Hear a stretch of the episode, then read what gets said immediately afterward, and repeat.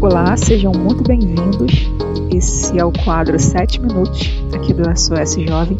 Nós estamos muito felizes por abrir mais esse canal aqui né, de comunicação com vocês. E o nosso objetivo aqui é responder perguntas, porque diariamente, o tempo todo, nós recebemos perguntas, dúvidas e a gente viu a necessidade né, de estar respondendo de uma maneira mais direta. Então, como a gente tem pouco tempo, né? Sete minutos, a gente vai passar aqui para nossa primeira pergunta. Ela veio pelo Instagram e diz assim: O que fazer quando você sente que está em uma estação só olhando o trem passar? Gente, isso é muito comum. Né? Essa, esse sentimento de que está tudo acontecendo, mas a gente não consegue levantar a gente não consegue entrar no trem e seguir com a nossa vida. Geralmente, isso está relacionado a algo mal resolvido dentro da gente. Algum sentimento, alguma culpa. Às vezes você tem uma culpa que não te deixa olhar para frente. Às vezes você tem mágoa. Gente, mágoa é um peso. Um peso que nos prende ao passado é, ficar pensando muito no que aconteceu no passado também é um peso. Enfim, há diversas situações que fazem a gente ter essa sensação. Às vezes também é um sentimento de incapacidade, um sentimento falso de incapacidade. Às vezes isso martela tanto na sua cabeça de que você é incapaz, de que você não consegue, que você realmente se vê nessa posição de incapacitado, sabe? Então, gente, Aqui a gente está dando só uma resposta geral, né? Mas a gente quer conhecer mais sobre você. O que está acontecendo dentro de você? Que talvez até escreveu essa pergunta, ou que também passa por esse sentimento.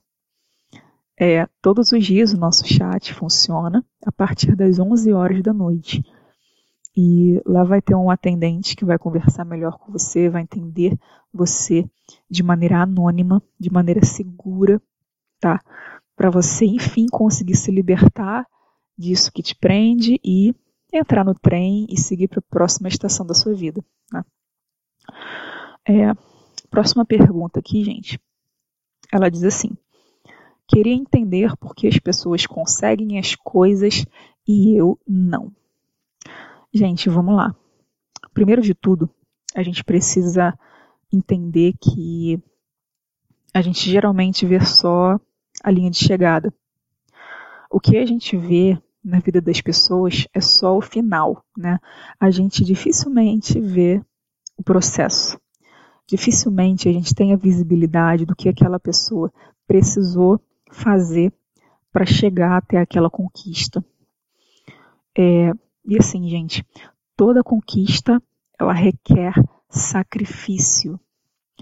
E o que nos para, muitas das vezes, o que provavelmente pode estar te impedindo de conquistar os teus objetivos é pensar na dor do sacrifício.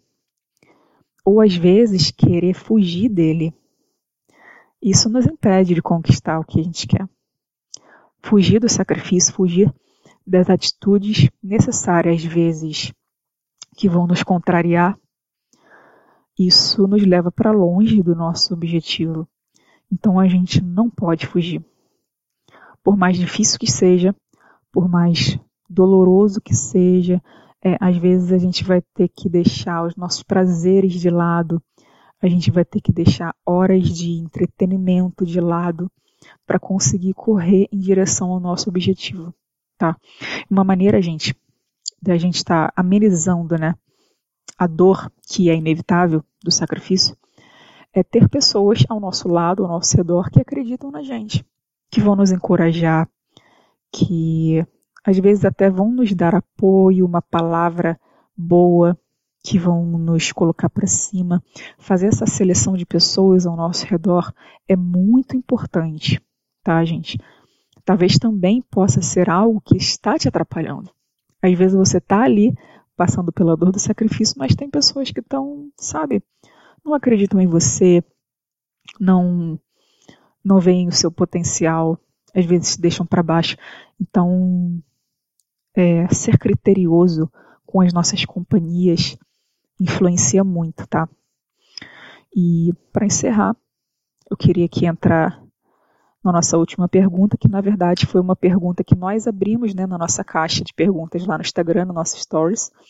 E a gente perguntou assim: qual a batalha mais difícil de vencer durante o seu dia? Aí uma pessoa respondeu assim: levantar da cama.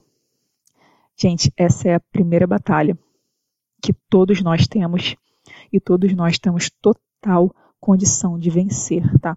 Uns para uns é mais difícil do que outros. A gente tem essa, essa noção. Mas, assim, vamos lá, em termos práticos. O que você pode fazer no dia anterior para o levantar da cama ser menos difícil? A gente pode planejar melhor nossas horas de sono, a gente pode cuidar do nosso sono, filtrar o que a gente faz antes de dormir, para o nosso sono ser melhor e acordar no dia seguinte ser menos dolorido. Sabe, gente? Então, é, em termos gerais, é isso que eu queria deixar aqui hoje para vocês. É, muito obrigada por vocês estarem aqui com a gente até agora, até o final. Eu queria deixar um convite para vocês estarem conosco novamente no nosso próximo episódio. Tá, gente? Muito obrigada e até lá.